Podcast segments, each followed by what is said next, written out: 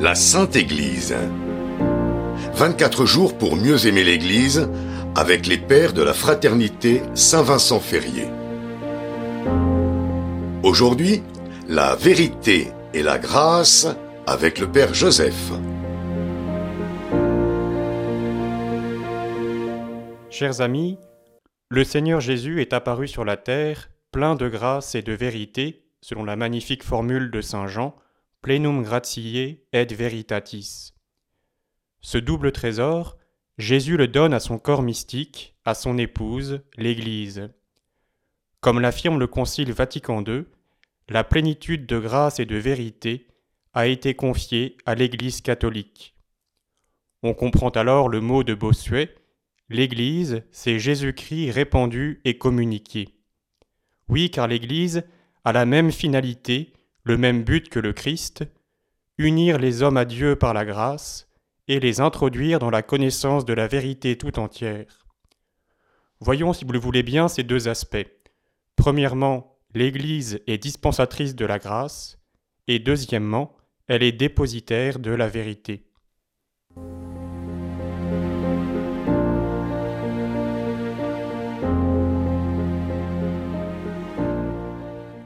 La grâce sanctifiante est une participation à la nature divine. Dieu non seulement nous a donné la vie naturelle, mais il a voulu nous associer à sa vie intime, nous rendre fils adoptifs de Dieu par le don de la grâce sanctifiante. Et c'est le baptême qui, selon le cours normal voulu par Dieu, nous donne de devenir cet homme nouveau dont parle Saint Paul, et nous incorpore au Christ. Et une fois baptisés, nous pouvons recevoir les autres sacrements, qui nous permettent ou bien de retrouver la grâce sanctifiante si nous l'avions perdue, la confession après un péché mortel, ou bien de l'augmenter. Or, comme l'enseigne saint Augustin, c'est l'Église qui possède les sacrements comme par droit d'héritage, les ayant reçus de Jésus-Christ. On peut dire que l'Église est comme une auberge placée sur notre route, où nous pouvons refaire nos forces pour continuer notre chemin vers Dieu. Toutes les grâces méritées par le Christ constituent un trésor dans lequel l'Église ne cesse de puiser pour enrichir ses enfants.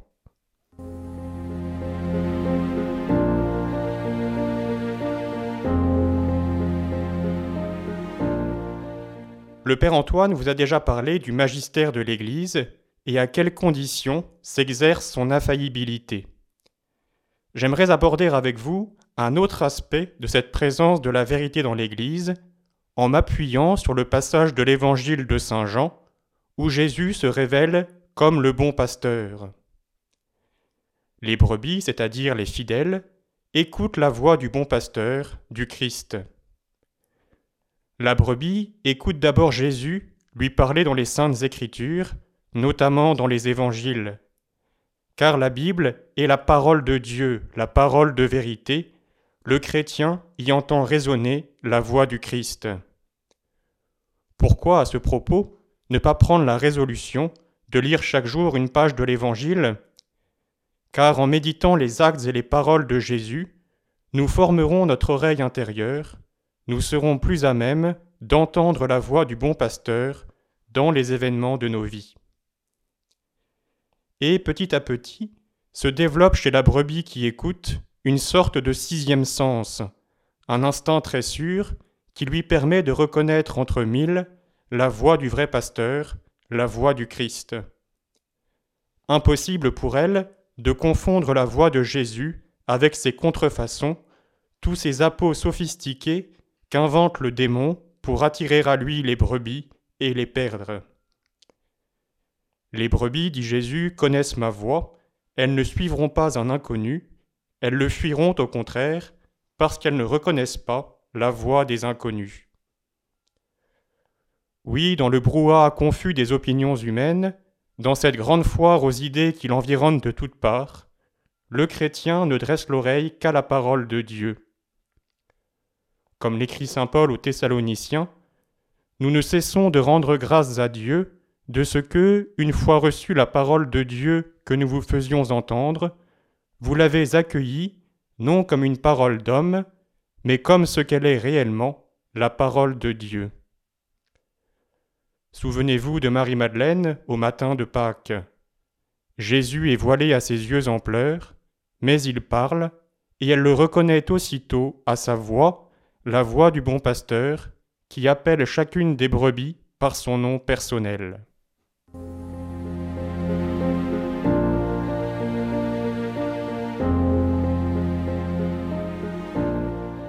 Cet instant, la doctrine catholique l'appelle le sens de la foi, le sensus fidei.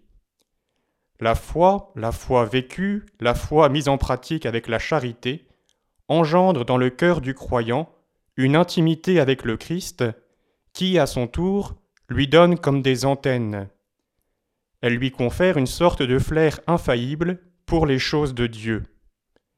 Et vous le savez, quand on connaît quelqu'un de l'intérieur par le cœur, on sait très bien si telle ou telle parole, telle ou telle action qu'on nous rapporte à son sujet est vraie ou fausse, selon que cela lui ressemble ou ne lui ressemble pas. Mais attention, ce sens de la foi ne s'exerce pas de façon purement individuelle.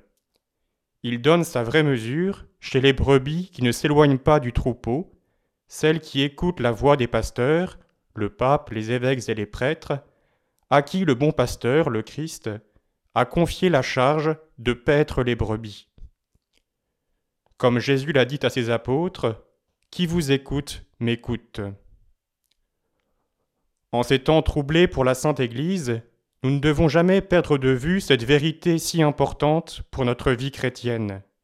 C'est à son épouse, c'est-à-dire à l'Église, que le Christ fait entendre sa voix, c'est à l'Église catholique qu'il a confié la vérité.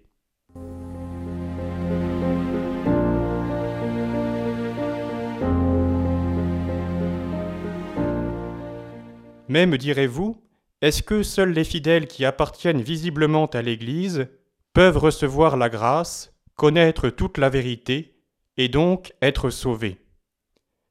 Grave question à laquelle le magistère de l'Église donne cette réponse. L'Église catholique, et elle seule, possède la plénitude des moyens de salut. Mais certaines vérités existent aussi dans d'autres religions. Les protestants, par exemple, reconnaissent la divinité du Christ. Mais ces vérités sont malheureusement mêlées de beaucoup d'erreurs. De même, certains canaux de la grâce peuvent agir en dehors des limites visibles de l'Église. Par exemple, le baptême est valide chez les orthodoxes et dans certaines communautés protestantes. Et donc, l'Esprit Saint peut se servir de ces éléments bons présents dans d'autres religions pour aider ces personnes à se sauver.